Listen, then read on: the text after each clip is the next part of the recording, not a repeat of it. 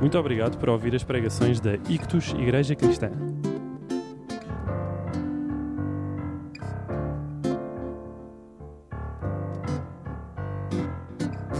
Seja sempre bem-vindo a juntar-se a nós, todos os domingos, às 17 horas. Siga-nos no Facebook para descobrir a morada.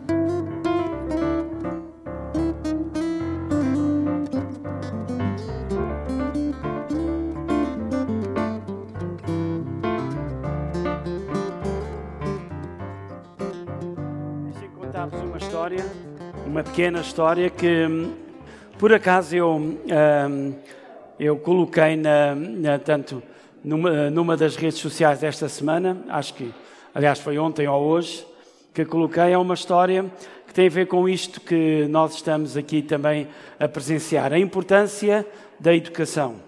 E esta história conta, um rabi está a contar que um dia encontrou um antigo aluno dele e este aluno, eh, ele encontrou e lembrava-se que ele tinha sido seu aluno e o aluno e perguntou ao aluno: "O que é que tu fazes na vida?" E este aluno, muitos anos depois, disse: "Eu sou, eu segui a área de educação, eu sou professor." E o professor perguntou: "Então, mas e qual foi a razão?" E ele disse: "A razão porque eu segui, segui esta esta vertente tanto na minha área profissional foi por sua causa." E ele, mas por causa, o que é que eu fiz de especial? É o meu método de ensino? E ele disse, não, não tem nada a ver com isso. E então contou esta pequena história. Há muitos anos atrás, quando era seu aluno, era criança, eh, eu vi que um dos meus colegas tinha um relógio muito bonito. Ah, e este relógio eu não tinha nenhum e cobicei aquele relógio e resolvi tirá-lo. E quando ele não se apercebeu, eu roubei o relógio e escondi-o. E na altura o professor, quando o aluno, o que tinha sido roubado, fez queixa, o professor disse, nós, ah, ninguém sai daqui da sala de aula sem ah, o relógio aparecer. Então pediu que o relógio fosse entregue.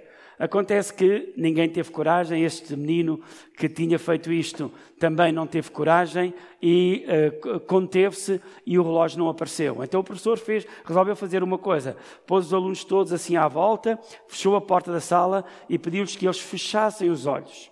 E eles todos fecharam os olhos e o que ele fez foi que passou por cada um dos alunos até encontrar o relógio. Quando encontrou o relógio, ele não parou, continuou à procura nos bolsos dos outros todos. Quando chegou ao final, mandou abrir os, os olhos a todos os alunos e colocou o relógio, disse, o relógio apareceu e a vida continuou, as, as aulas continuaram. E o professor disse, ah, mas foi isso que te fez a seguir eh, esta, portanto, esta via profissional, ele disse sim, por, por- pela simples razão de que o professor não me, eh, não me condenou, não me, nunca me discriminou, nunca citou o meu nome, nunca me tratou de forma diferente, e eu senti-me perdoado, senti que a minha dignidade não foi posta em causa. E isso marcou para a minha vida. E o, pro- o professor, este professor mais velho, que tinha feito aquilo, diz assim: Olha, eu quero que tu saibas que eh, eu não sabia que tinhas sido tu que tinha tirado o relógio. E ele disse: Como é que não sabia? Porque quando eu fui para, tanto procurar em cada um dos bolsos, eu também fui de olhos fechados. Amém? E este fala precisamente de, de alguma coisa que eu acho que nós, como igreja, eu estava neste tempo de louvor e estava a deliciar neste, porque eu gosto de louvor, gosto de música, gosto de todo género de música, gosto de música que nos entusiasma e tudo, mas acima de tudo eu gosto de cântico em que eu ouço a igreja. Ah, não apenas os que estão a- aqui a, a participar em cima, mas toda a igreja. Eu acredito que nós, o nosso caminhar aqui em Lisboa, o nosso caminhar como igreja, será diferente de muito daquilo que está a acontecer nesta cidade. E não estou a dizer que os outros estão a fazer de errado ou que não estão a fazer bem. Não, antes, pelo contrário, têm coisas, são capazes de fazer coisas muito melhor do que nós. Não é isso que está em causa. É apenas que eu acredito que Deus nos está a levantar para nós termos uma igreja que faz a diferença. E uma das áreas onde nós temos de ter que fazer a diferença é neste capítulo. Nós temos capazes de ser pessoas que perdoam. Pessoas que não discriminam. Pessoas que ah, as- a- a- ninguém no nosso meio irá perder a dignidade. Ninguém no nosso meio irá sentir-se de alguma forma me- menorizado ou, ou, ou posto de lado ou com algum sentimento menos próprio. Que as pessoas no nosso meio, assim como nós entoamos como uma igreja cântico que ouvimos, um cântico que eu chamo na Bíblia, como diz, um cântico de muitas águas, a voz de muitas águas, nós também fazemos com que cada pessoa se sinta parte desta família e desta, e desta comunidade. Cada pessoa que entrar na nossa comunidade, no nosso espaço, na, neste, neste por enquanto aqui, ou no que brevemente nós iremos ter, cada pessoa se sinta integrada e sinta parte e sinta que é valorizada e mais dignificada por estar connosco. Amém? Semana passada começámos a falar acerca desta importância de nós vivemos uma nova realidade. Como, como cristãos, nós somos novas criaturas. E lembra-se, o versículo que nós citámos foi: Quem está em Cristo, nova criatura é. As coisas velhas já passaram, tudo se fez novo. E eu pedi que cada um de vós pudesse, de alguma forma, pensar nesse dia e durante a semana alguma coisa que possa dizer isto já passou na minha vida, isto não voltou mais, isto eu já não tenho. Esta teimosia, esta, este problema que eu queria ver-me livre dele, esta dificuldade, eu já não tenho. Mas ao mesmo tempo também, porque é uma nova criatura, também posso haver algo que se sente valorizado, algo que é capaz de dizer: isto, hoje em dia, eu sou o que sou, eu tenho o que tenho, porque eu sou um filho de Deus. Amém? E é bastante importante. Porquê? Porque nós hoje vamos passar para alguma coisa que eu acredito que é que nesta nova realidade, para mim, é fundamental. E nos dias de hoje, olharmos o espectro da nossa sociedade, como as coisas estão, é fundamental nós olharmos para este valor, para este princípio de vida e não, de alguma forma, não permitimos que nada nem ninguém o possa desvalorizar na nossa vida. Que é nós vivermos uma liberdade total, genuína, inabalável, ou seja, nós sermos verdadeiramente livres. Amém? Verdadeiramente livres. Porque hoje em dia é preciso nós afirmarmos esta dignidade e esta nova realidade de que nós somos pessoas livres. Amém? Pessoas livres na totalidade. Diz assim no Evangelho de João, capítulo 8, são palavras de Jesus, e Jesus disse isto diante de uma tentativa de afirmação do orgulho nacional. As pessoas que estavam a debater com Jesus estavam-lhe a dizer que eles eram importantes porque nasceram onde nasceram, porque eram escolhidos, porque faziam parte de um povo especial, porque faziam parte de uma família especial, ou porque faziam parte disto ou daquilo. Eu sempre tenho dificuldade, e agora não quero aqui afirmar nenhuma conotação política, mas eu sempre tenho dificuldade com os sistemas que privilegia a, realeza e não a, a, tanto a, escolha de um presidente. Porquê? Porque a realeza está-nos a dizer que há pessoas que nascem diferentes de nós. Nós todos nascemos iguais. A, noção de, tanto da, da, ideia de republicana é esta: todos nascemos iguais. Para mim, a grande afirmação de, de, do Estatuto Republicano é, é, é, é a, a Constituição dos Estados Unidos, que começa por dizer que todos nascemos iguais e com, o, e com o direito à felicidade aos olhos de Deus. Amém? E isso é isso dignifica-nos, porque mostra claramente que nós podemos viver uma liberdade total para fazer escolhas, para tomar opções, para seguir o nosso caminho e para triunfar em vida. E quando Jesus está a usar esta, esta afirmação que eu já, já irei dizer de seguida, ele está diante do orgulho nacional. Porque eles diziam, não, nós somos isto porque nascemos, independentemente do nosso caráter, personalidade, do bem ou mal que fazemos, nós somos especiais. E Jesus veio deitar isso por terra e veio dizer algo que nós acreditamos e que nós devemos afirmar nos dias de hoje. Diz assim no versículo 31, versículo 32 e depois o versículo 36. Disse Jesus aos judeus que criam nele.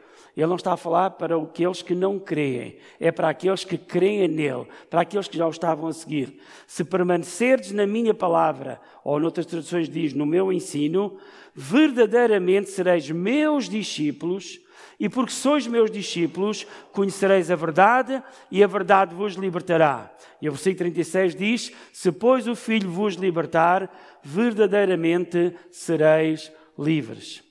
Sabe o que é que Jesus está aqui a dizer? Está a dizer que há pessoas que se consideram livres e não são.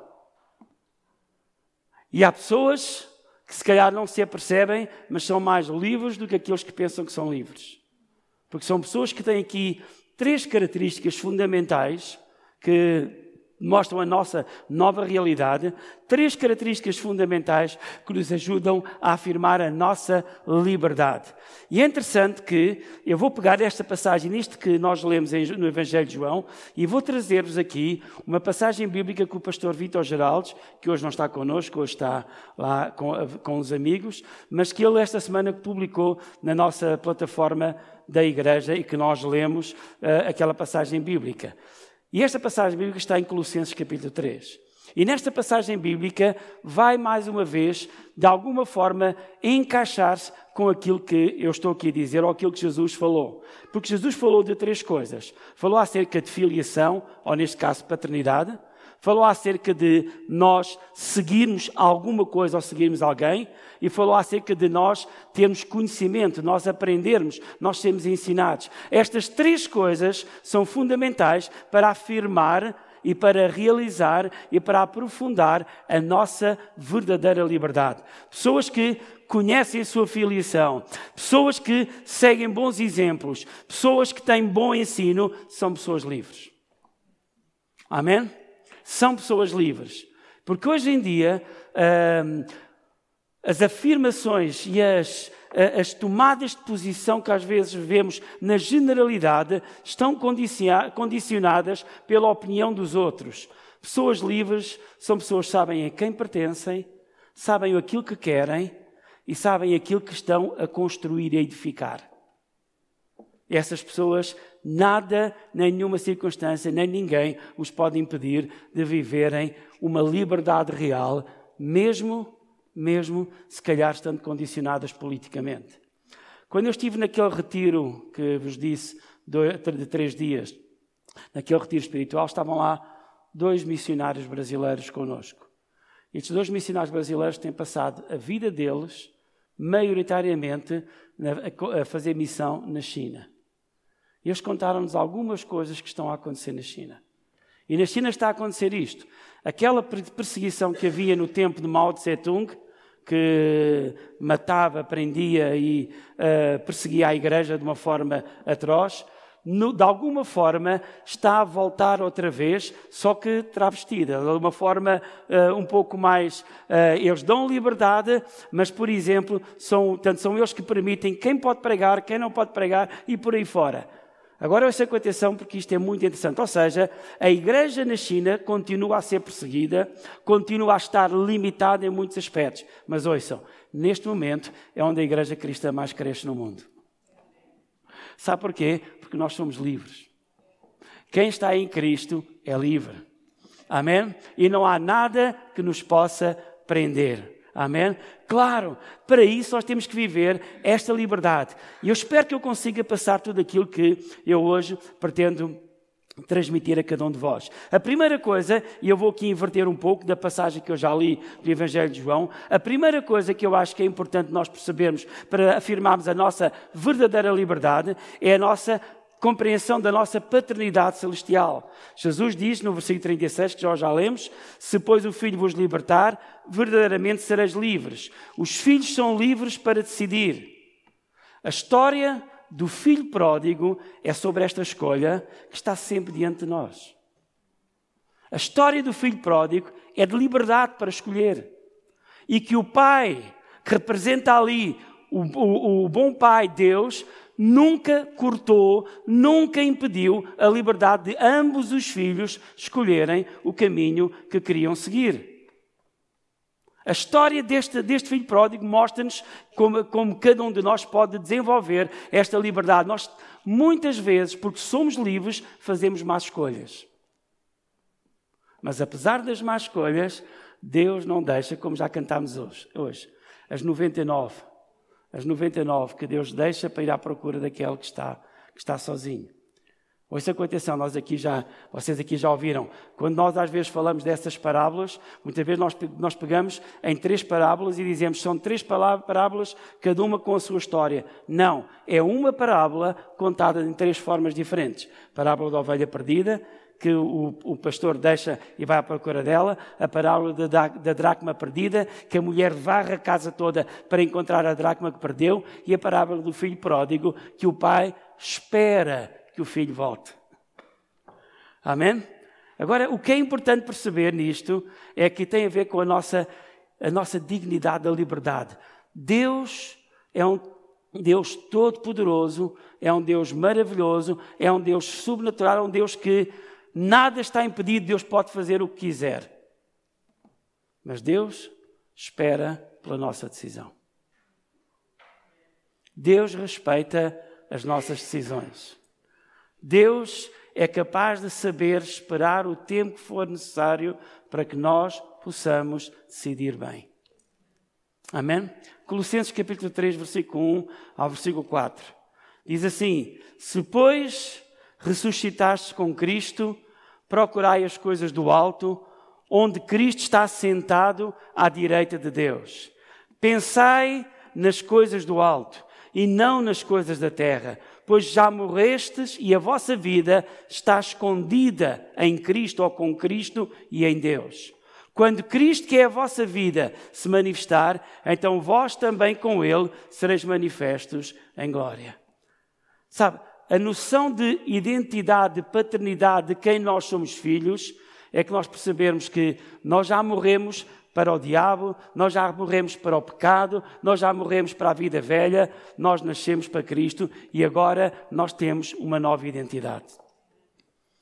Pense bem nisto. Eu, às vezes, tenho, tenho ter com isto do pense bem nisto, porque acho que o pai um dava a dizer pense bem nisto e não era nada de jeito. Ok? Mas uh, pensemos nisto, vou dizer assim. Quando Jesus se encontra com Nicodemos, quem é Nicodemos? Um fariseu honesto, sincero, verdadeiro, não era um sepulcro caiado. Nicodemos é um homem que ama a Deus, quer seguir a Deus e por isso vai à procura de Jesus. E quando fala com Jesus, faz um elogio tremendo. E qual é a resposta de Jesus ao elogio? Tu precisas nascer de novo. Tu precisas nascer de novo. Porquê? Porque a identidade de Nicodemos estava ligado à religião, àquilo que ele acreditava que devia fazer, que estava correto. Mas a nossa identidade não está ligada ou não está fundamentada, primeiro, em fazer o que está correto, em fazer o que é bom, em ter boas obras. A nossa identidade, em primeiro lugar, está ligada a quem nós somos filhos. De quem nós somos filhos. De quem nós dependemos. De, quem, de que sangue corre nas nossas veias.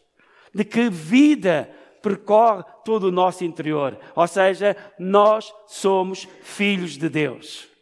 Amém? E quando Jesus diz, se o Filho vos libertar, verdadeiramente sereis livres, Ele está a dizer que o Filho, Cristo, é que nos liberta. Mas também está a dizer, e nós podemos juntar este, a este aspecto, Ele está a dizer que é a nossa filiação e a nossa compreensão de que somos filhos de Deus que nos faz viver a verdadeira liberdade.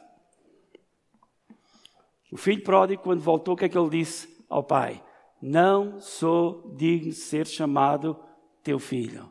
Faz-me como um dos teus servos. E o que é que o pai fez? Beijou, abraçou, pôs vestes novas, fez uma grande festa e disse: Meu filho estava morto, mas ressurgiu. Amém? Era justo que fizéssemos esta festa. O que o pai estava a dizer, este meu filho voltou a compreender que é meu filho. E se ele compreender que é meu filho, ele é capaz de fazer coisas maravilhosas. Amém? Nós já ressuscitamos com Cristo, então nós somos filhos de Deus. E quem é filho de Deus tem que perceber isto. A nossa vida, aquilo que eu sou como João Pedro, aquilo que cada um de vós é como, como, pessoa que é, nós iremos descobrir à medida que deixamos que Cristo seja formado em nós, à medida que a nossa vida que está escondida em Cristo se revele cada vez mais, não quando nós nos manifestamos com pessoas com um desejo de protagonismo ou isto ou lá, mas quando nós nos manifestamos, porque Cristo se manifestou. Ou como diz nessa parte final, porque quando Cristo se manifestar, então também vós nele sereis manifestos em glória. Ou seja, aquilo que brilha em nós é Cristo a manifestar-se através de nós. Amém? Não vivo mais eu, mas Cristo vive em mim. Amém? É Cristo a manifestar-se em nós. É Cristo a mostrar toda a sua glória na nossa vida. Aquilo que tu não és capaz de fazer por ti próprio, Deus é capaz de incutir isso em ti e tu és capaz de realizar, porque tu és um filho de Deus, porque tu és uma filha de Deus. Amém? Filhos e filhas de Deus que têm uma responsabilidade, têm uh, muita coisa para fazer, mas acima de tudo, acima de tudo, e em primeiro lugar, é desfrutar a nossa filiação. Amém? É isso que sempre eu acho que fiz com os meus filhos. Em primeiro lugar, não é exigir que eles façam isto ou façam aquilo, tenham isto ou tenham aquilo. Claro, a gente quer sempre que os nossos filhos se portem melhor e que façam tudo bem feito. Às vezes não fazem, são iguais aos outros. É ou não é? Mas a primeira coisa que nós queremos que eles sintam é que, aconteça o que acontecer, eles são nossos filhos. E porque são nossos filhos, têm direito ao nosso amor, têm direito à nossa proteção e ao nosso cuidado. Amém? Então, em primeiro lugar, nós somos filhos de Deus. A segunda coisa é nós somos seguidores. Diz assim nesta passagem que já li em João: Verdadeiramente sereis meus discípulos e conhecereis a verdade, e a verdade vos libertará a compreensão da nossa filiação em Deus, a manifestação do Filho de Deus em nós, traz-nos liberdade, mas também a compreensão de que nós verdadeiramente somos discípulos de Cristo. E ser discípulo de Cristo é ser seguidor de Cristo.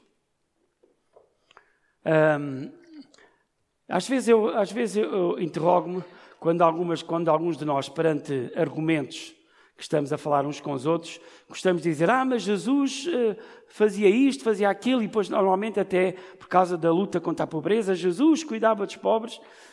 Vá lá ver os evangelhos se Jesus andou lá muito tempo. A... Você não vê Jesus? Há uma mulher que dá tudo. Judas está ao lado dele, tem a bolsa. E Jesus disse, esta mulher deu mais que os outros todos, deu tudo e deixou ir embora. Qualquer um de nós diz assim: ah, tira aí um bocadinho da bolsa e dá alguma coisa a esta, a esta mulher. Parece que Jesus não liga nenhuma. Mas, não é, mas sabe uma coisa? O que Jesus está ali a ensinar aos seus discípulos, ele está a dizer que há um caminho a seguir, há um exemplo a seguir, e nesse exemplo nós vamos cuidar de quem precisa ao longo todo o caminho. Eu acredito, é uma fé minha, que Jesus não interviu na vida daquela mulher porque ele sabia o que Deus fez com aquela viúva de Sarepta quando alimentou Elias. Deus sabia, Jesus sabia, se ela deu tudo, tal como a outra que deu o azeite todo, deu tudo o que tinha, fez o bolo para, para, para, para, para o profeta, a última coisa que tinha, ela fê-lo, mesmo assim Deus fez com que a, a, a comida não acabasse e não faltasse nada lá em casa. O que é que eu quero dizer com isto? Quer dizer que sermos seguidores de Jesus é aprendermos com aquilo que Jesus mostrou no trato com as pessoas no dia a dia. E uma das coisas que Jesus mostrava é que, mais uma vez, Jesus respeitava as decisões das pessoas.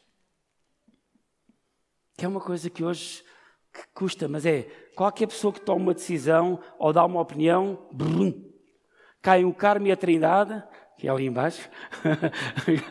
a Trindade não cai, uma, a Trindade é muito bonita. Já foram à Trindade, não já? O carro pode cair. Não, não pode nada aqui.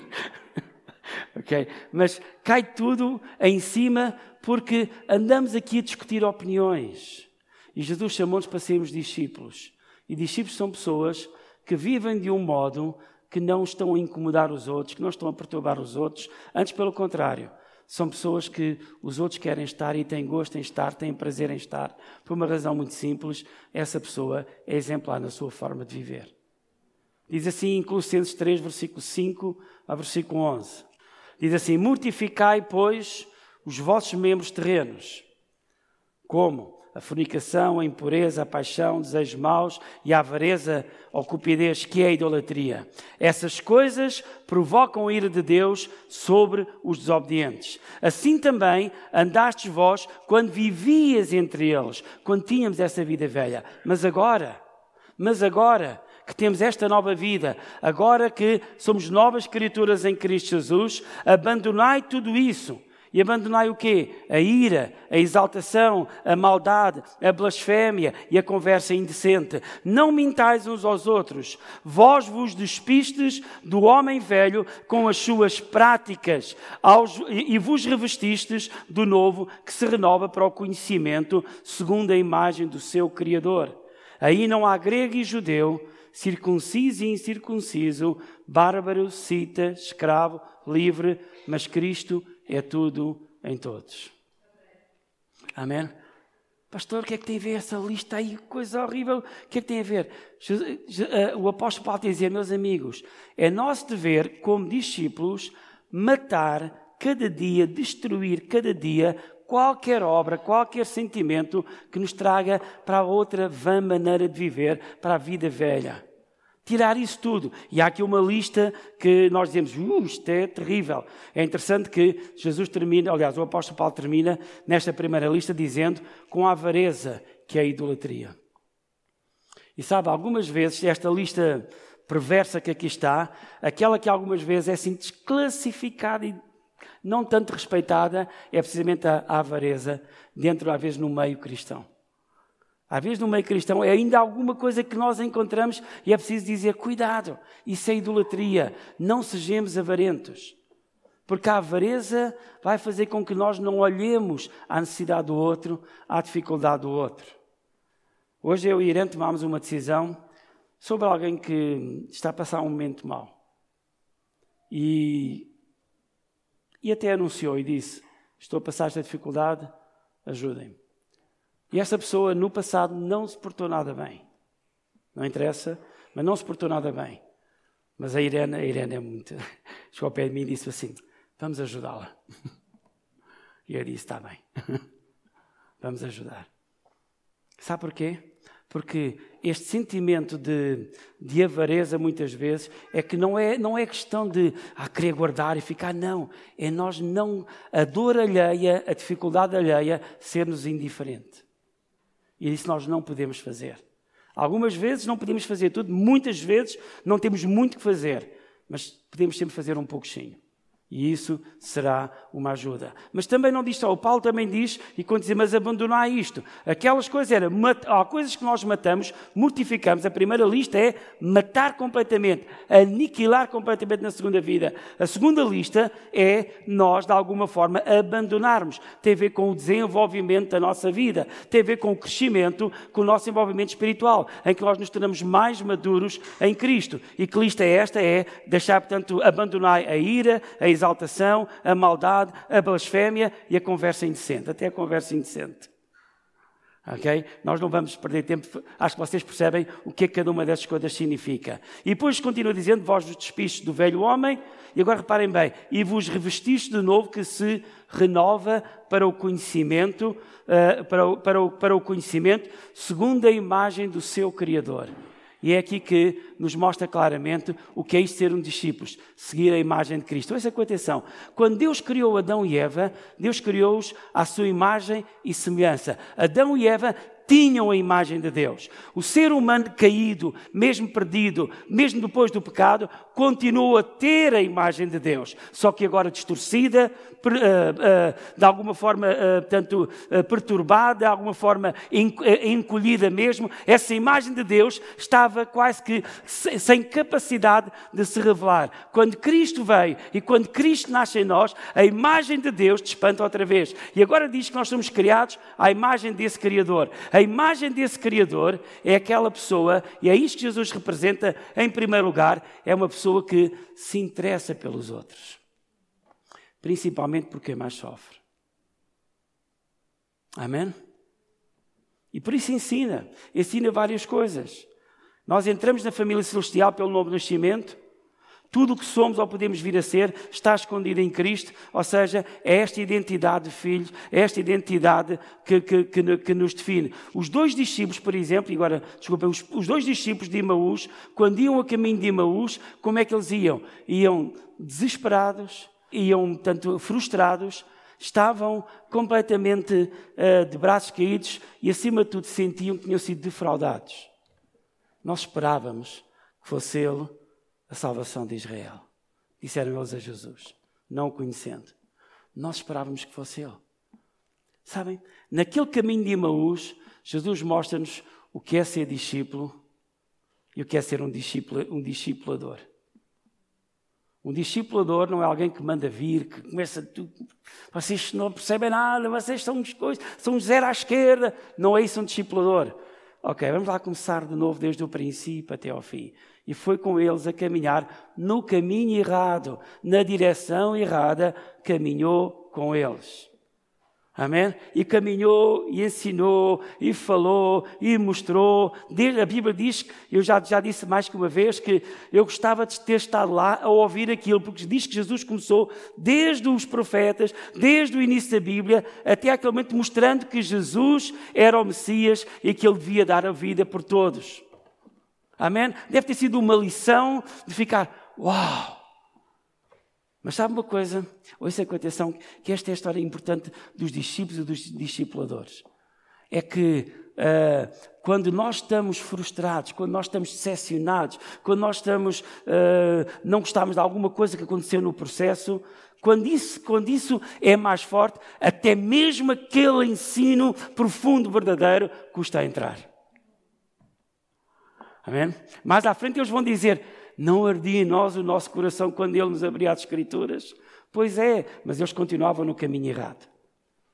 E é neste caminho que Jesus vai mostrar que o que é ser um discipulador e o que é ser um discípulo. Um discipulador é aquele que está ali ao lado, caminha com eles. Vai andando ao lado deles, faz o caminho com eles. E depois chega ao lugar onde eles vão pernoitar e entra com eles, mesmo tentando, não querendo seguir, mas aceita o convite deles, entra com eles e o que é que ele faz? parte o pão, ou seja, comunhão. Comunhão. Amém? Sabe, o que, o, que, o que os discípulos precisam, as pessoas precisam na vida é de comunhão. Nós temos esta comunhão uns com os outros. Nós desenvolvemos esta comunhão uns com os outros. Às vezes não sabemos muito o que dizer.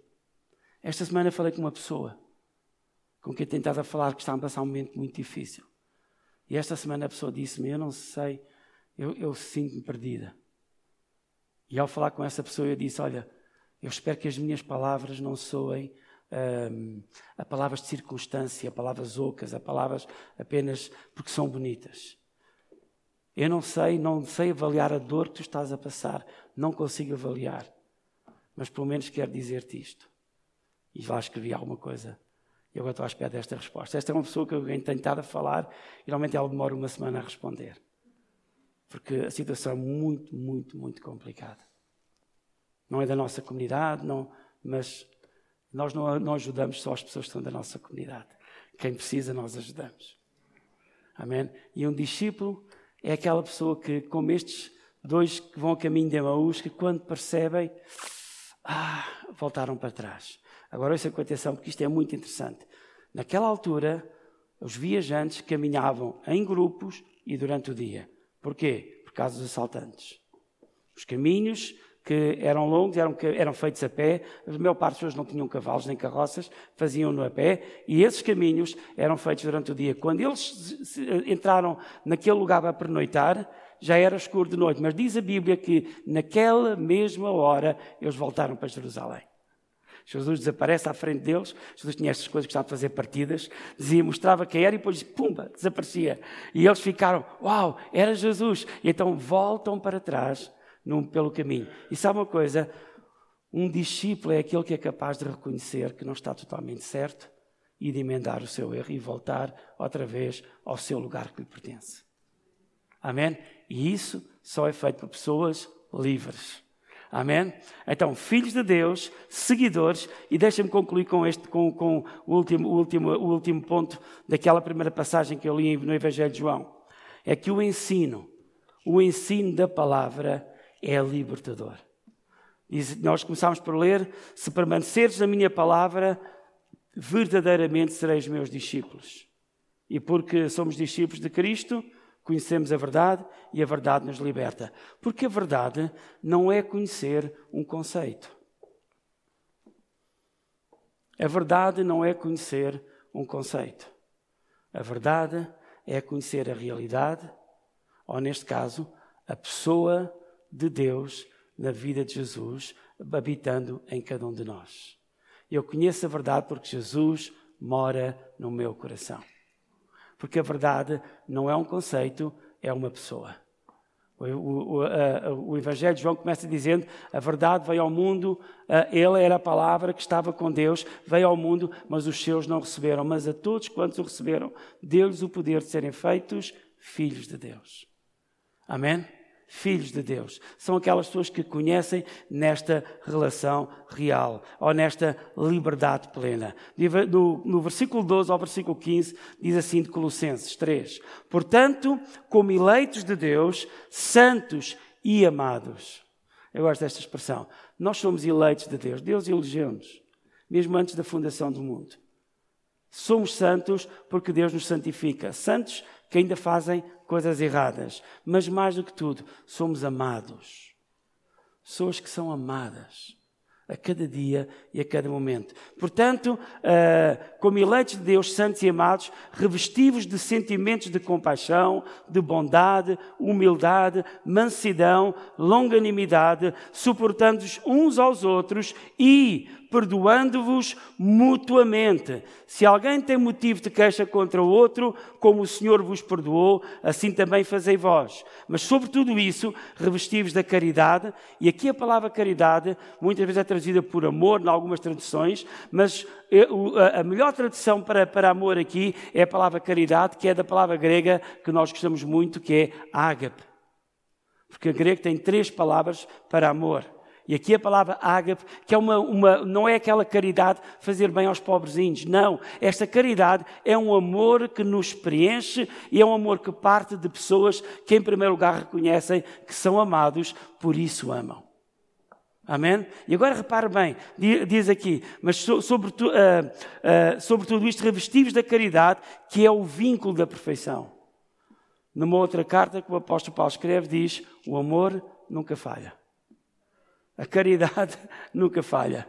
Nós falhamos tantas vezes em tantas coisas, mas quando amamos, nós não falhamos. E reine em, nos vossos corações a paz de Cristo, a qual foste chamados em um só corpo e sede agradecidos. Ou seja, as pessoas que, uh, que, que, compreendem, que compreendem esta sua, sua dimensão de conhecer a Cristo, de, de, de, de serem discípulos de Cristo. Uh, aliás, aqui diz. Um, ele diz: Se permaneceres na minha palavra, verdadeiramente sereis meus discípulos. Ter esta palavra significa claramente que nós temos esta liberdade e nós somos capazes de, de viver nesta dimensão, não porque uh, há uma tentativa apenas, e é importante fazê-lo, mas há uma tentativa apenas de fazer boas coisas, mas é porque nós, porque habita em nós Cristo, é natural nós fazermos isto. Há um impulso natural da nossa parte para fazermos essas coisas.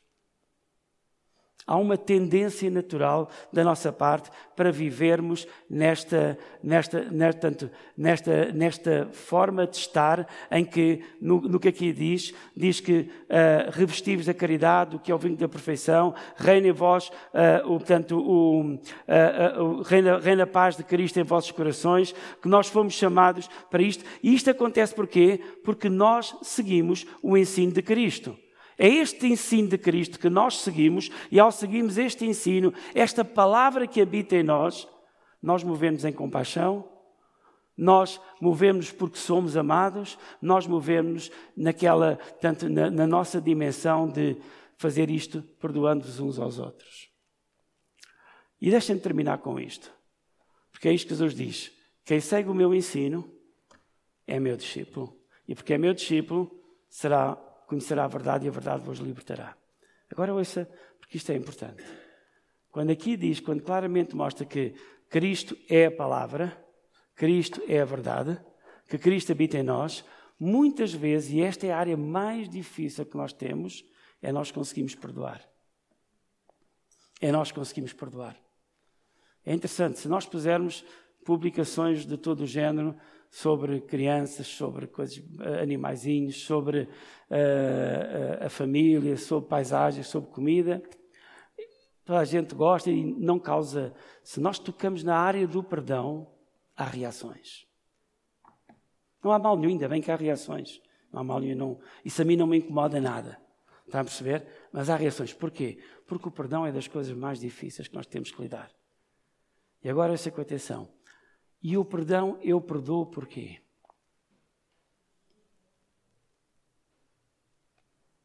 Eu não perdoo porque sinto perdoar. Eu não perdoo porque a outra pessoa merece ser perdoada, porque nem ela nem eu merecemos ser perdoados. Eu perdoo porque Jesus disse que eu tenho de perdoar. É meu dever. Não é um sentimento. Não é se, a pessoa se portar bem. Não eu perdoo porque é meu dever. Deixa mostrar-vos aqui uma, uma, um capítulo, uma, um parágrafo que de, livro da dignidade, a diferença de Jonathan Sachs. É um autor judeu. Este não é um autor cristão, é um autor judeu. É surpreendente um judeu falar sobre perdão. O judeu é olho por olho, dente por dente.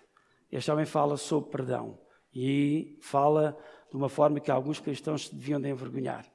Porque ele fala mesmo, e fala na sua. Ele diz, ele agora, ele foi, foi um, rabi em, tanto em Londres durante muitos anos, agora está a viver em Jerusalém, é professor lá na universidade, é uma das pessoas mais conceituadas no mundo na área, na área judaica, e ele fala e diz que não é possível haver reconciliação naquela terra sem haver mútuo perdão. Esta semana foi atribuído o Prémio Nobel da Paz ao novo primeiro-ministro da Etiópia, cristão. A Etiópia é um país cristão, mas é um cristianismo muito antigo, muito interessante. É muito interessante os rituais deles. Mas este é um cristão que, como nós chamamos, nascido de novo. E o que é que ele fez? O que é que ele fez? Perdoou os, uh, os inimigos, uh, resolveu um problema de paz, de conflito que durava há mais de 20 anos, libertou os, uh, os opositores do regime, deu liberdade aos jornalistas, ou seja, ele mostrou que o perdão funciona. E há um tempo atrás eu vi numa, numa notícia, há um tempo atrás não, esta semana ouvi numa notícia alguém a falar que quando visitou a Etiópia, ele diz que entrou num táxi e o táxi tinha duas figuras. Tinha o Cristiano Ronaldo, ele diz, ah, português, Cristiano Ronaldo, e tinha a fotografia do Primeiro-Ministro.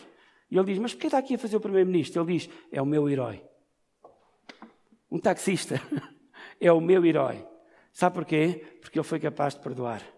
Nós vamos ver um vídeo a seguir, mas primeiro eu vou ler. Este vídeo está em inglês, uh, não conseguimos pôr as legendas, mas também foi uma, alguma coisa que aconteceu esta semana. Uh, um irmão de uma pessoa que foi assassinada por uma mulher polícia que acabou de ser condenada e apanhou 10 anos. E ele disse: Eu quero perdoar. Eu sei que nem todos irão perceber tudo, eu vou mais ou menos dizer algumas coisas quando estiver a passar, mas vejam, porque a parte final, nós quisemos só passar a parte final, a parte final é comovente. Mas antes disso, deixem-me ler isto que Jonathan Sachs escreve. Ele diz: O amor é mais do que a posse é, em parte, a capacidade de renunciar.